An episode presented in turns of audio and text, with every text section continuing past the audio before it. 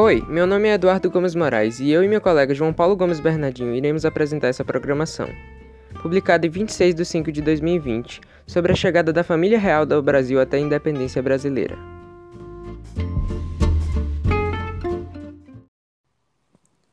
A vinda da família real ao Brasil, junto também a cerca de 15 mil pessoas que vieram com eles, totalizando cerca de 2% da população portuguesa da época, foi de grande importância na história brasileira, e as transformações ocorridas nesse período são importantes para entender o processo de independência do Brasil. Parte desse período também é conhecida como período joanino, que teve início no ano de 1808, com a chegada da família real ao Brasil, e durou até o ano de 1821, com a volta de Dom João a Portugal. A vinda da família real ao Brasil aconteceu devido à invasão da Península Ibérica pelo exército de Napoleão Bonaparte.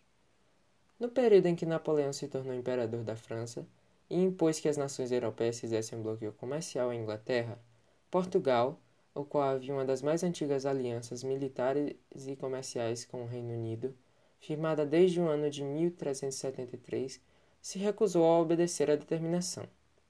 Nesse contexto, Dom João se encarregou de tal decisão, com a percepção da invasão iminente a Portugal. No dia 20 de outubro de 1807, D. João VI declarou guerra aos britânicos. Porém, sua declaração tinha apenas o propósito de ganhar tempo para a invasão real e a Inglaterra já havia recebido uma carta dessa medida de coação. Dois dias depois, assinou um acordo durante a convenção secreta sobre a transferência da monarquia portuguesa para o Brasil. Afinal de contas, não podemos considerar Dom João VI como um covarde por ter fugido, e sim um estrategista. Tanto que sua chegada ao Brasil não foi por acaso. Dom João já tinha o propósito de transferir a corte real portuguesa para o Brasil, pois assim iria colocar as capitais mais perto das regiões de império, pois, além do Brasil, tinha sua colônia na Angola, no leste da África territórios da Índia e possessões na Oceania. Não era uma ideia nova, muito menos um plano emergencial. De fato, a invasão de Napoleão Bonaparte causou grande pressão, mas na verdade isso acabou impulsionando o plano de Dom João VI, que além de aumentar o fluxo comercial entre Portugal e suas colônias, aproveitou também para modernizar a administração do governo português. A partida da família real aconteceu no dia 29 de novembro de 1807. A chegada ao Brasil, à cidade de Salvador, na Bahia, ocorreu no dia 22 de janeiro de 1808. Porém, o desembarque só ocorreu no dia 24. No mês de janeiro, dia 28, ocorreu a primeira grande ação de Dom João, depois da vinda para o Brasil. Nesse dia, ele assinou a Carta Régia, decretando a abertura dos portos para as nações amigas, aquelas que não estavam vinculadas à influência napoleônica e que, na verdade, estavam em guerra contra a França e tinham interesse em estabelecer relações comerciais com o Brasil. A abertura dos portos foi importante porque pôs fim ao Pacto Colonial, ou Exclusivo Colonial, que consistia em que os colonos brasileiros só podiam manter relações comerciais com Portugal, que era sua metrópole. Com a abertura dos portos, outros países entraram na rota comercial brasileira, o que seria muito importante para a realização da independência, que aconteceria 14 anos depois. Em 1810, foram feitos três acordos distintos, chamados de os Tratados de 1810, firmados entre Portugal e Inglaterra os quais eram Tratado de Comércio e Navegação, Tratado de Amizade e Aliança e o Tratado das Paquetes. Como consequência desses tratados, pode-se assinalar a anulação da burguesia mercantil lusa no comércio com o Brasil, em favor do crescimento do comércio britânico. Invalidação na prática do Alvará de Liberdade Industrial, retardando o desenvolvimento industrial brasileiro e o início da preponderância britânica sobre o Brasil, que seria incorporado à órbita do capitalismo inglês. No ano de 1815, após o fim do Império Napoleônico e a prisão de Napoleão Bonaparte na ilha de Santa Helena, os países da Europa inimigos de Napoleão se reuniram no Congresso de Viena com a intenção de discutir o processo de reconstrução das bases do antigo regime, que foram abaladas pela Revolução Francesa. Nesse contexto, Dom João optou por continuar em solo brasileiro, porém elevou o Brasil à condição de Reino Unido, junto a Portugal e Algarves, sendo Rio de Janeiro a capital desse Reino Unido. Desse modo, o Brasil deixava oficialmente de ser colônia. Elevação do Brasil à condição de Reino Unido. Ainda em 1808, a cidade do Rio de Janeiro passou a ser capital do Império Português. Nesse período, houve várias mudanças nessa cidade.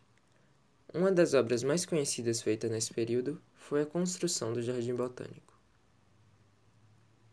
No dia 13 de maio de 1809, diante da dificuldade de atender o contento às necessidades das recém-criadas Intendência Geral da Polícia da Corte e do Estado do Brasil, foi instituída a Divisão Militar da Guarda Real da Polícia.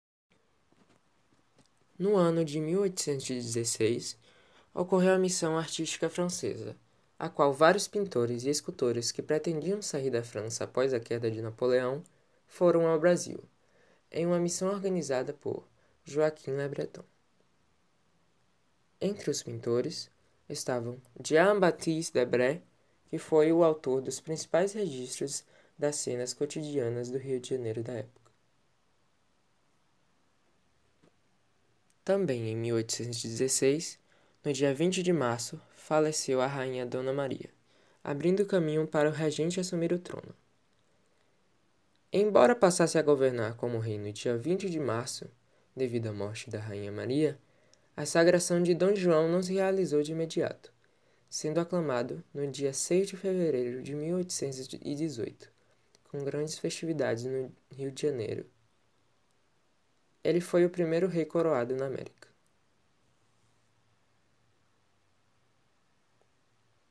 A Carta de Lei de 13 de maio de 1816 criou as armas do Reino do Brasil, como uma esfera armilar de ouro em campo azul alterando também o escudo real.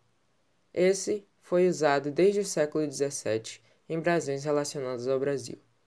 Não há dúvida que a atual bandeira nacional teve influência dessa antiga esfera armilar.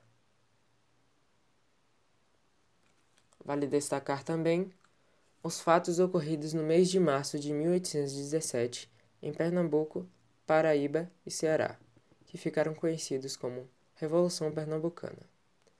Ela teve como líderes Domingos José Martins, Antônio Carlos de Andrada e Silva e Frei Caneca, que pretendiam construir um regime republicano na região Nordeste, separado do restante do território nacional.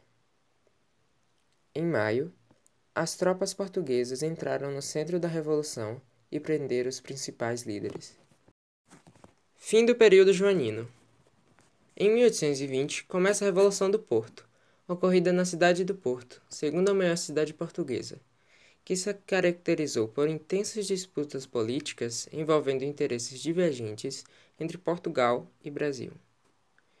A permanência de Dom João no Brasil terminou em 26 de abril de 1821, quando foi obrigado a voltar a Portugal devido a essas revoltas de caráter liberal e de ameaças de ser destituído do trono se não retornasse, que começaram na cidade do Porto e exigiu uma nova reunião das cortes para que fizessem uma constituição para Portugal. Seu filho, Pedro de Alcântara, foi deixado no Rio de Janeiro como príncipe regente do Brasil. Agora eu vou falar da independência do Brasil e como ela está ligada à maçonaria. não, não, a maçonaria não está ligada a um culto satânico envolvendo caprinos ou algo do tipo. Ela é, na verdade, uma instituição discreta calcada nos ideais iluministas, liberdade, igualdade e fraternidade, e que no Brasil tomou um caráter republicano. Contudo, a perspectiva maçônica, tão importante, não recebe a devida atenção aos historiadores e principalmente não é transmitido nas escolas. Não há dúvida de que os maçons republicanos foram influentes desde o começo do Brasil. Na Inconfidência Mineira, de inspiração claramente maçônica, Tiradentes e seus companheiros sonhavam com a República. A bandeira do movimento era um triângulo, símbolo maçônico, com inscrição Liberdade ainda que tardia.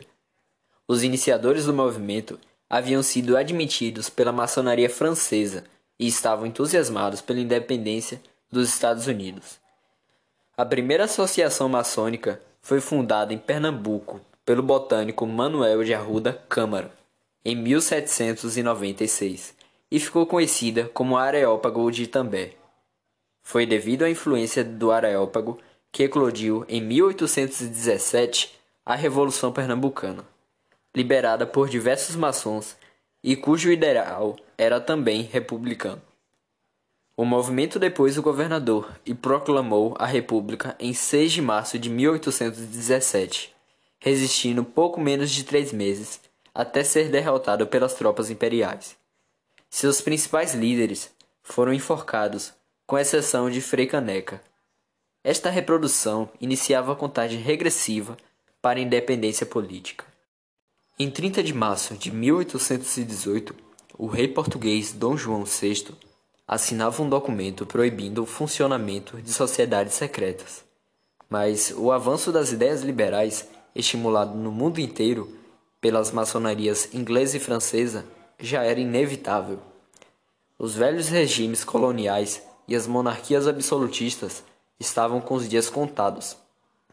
Em Portugal, a Revolução Liberal de 1820 alterou radicalmente a situação e as cortes portuguesas passaram a pressionar Dom João VI. Quando finalmente o rei deixou o Brasil e voltou para Lisboa em abril de 1821, as cortes pretendiam fazer a sociedade brasileira voltar à situação de simples colônia, depois de haver sido sede do império, e isso acelerou a ruptura. O príncipe regente Dom Pedro fora aconselhado por seu pai a chefiar a independência, caso esta fosse inevitável. Em 9 de janeiro de 1822, ele cedeu a um movimento organizado por José Joaquim da Rocha e outros maçons e desobedeceu os decretos 124 e 125 da Corte Portuguesa, que alteravam a estrutura administrativa do Brasil e mandavam que o príncipe regente voltasse imediatamente a Portugal. Digo ao povo que fico, anunciou Dom Pedro, firmando uma aliança com os maçons. Como reação ao fico, os ministros portugueses no Brasil pediram demissão. Dom Pedro formou então um novo ministério, no qual se destacou o estudioso e brasileiro e maçom José Bonifácio de Andrade e Silva pela sua ação em prol da independência. Em 2 de junho de 1822, meses depois do Dia do Fico, Bonifácio criou o apostolado, organização semelhante à maçonaria, e nomeou Dom Pedro como seu chefe, com o título de Arconte Rei. Meses antes do dia 7 de setembro, um dos lemas do apostolado da nobre Ordem dos Cavaleiros da Santa Cruz era significativamente independência ou morte. As palavras do Grito do Ipiranga, em 7 de setembro, seriam mais tarde praticamente uma renovação desse compromisso por parte do futuro imperador. Em uma obediente estratégia traçada por José Bonifácio, principalmente conselheiro do príncipe, em 1 de agosto, Dom Pedro assinou um manifesto aos brasileiros, redigido por Gonçalves Ledo e um decreto tomando providências para a defesa militar e a vigilância dos portos brasileiros. Como proclamação da independência, o manifesto é muito mais claro e poderoso que o Grito do Ipiranga de 7 de setembro e tem valor legal e oficial que o evento do Riacho não possui. Em 7 de setembro de 1822, foi declarada a independência do Brasil. Por meio dela, o Brasil então deixou de ser colônia portuguesa e passou a ser uma nação independente. Com este processo, o país se organizou como uma monarquia, que tinha Dom Pedro I como imperador. Às margens do rio Ipiranga, Dom Pedro inteirou-se da situação e, segundo que foi co-registrado, e é assim que finalizamos esse podcast. Espero que tenham compreendido o tema e não se esqueçam, fiquem em casa.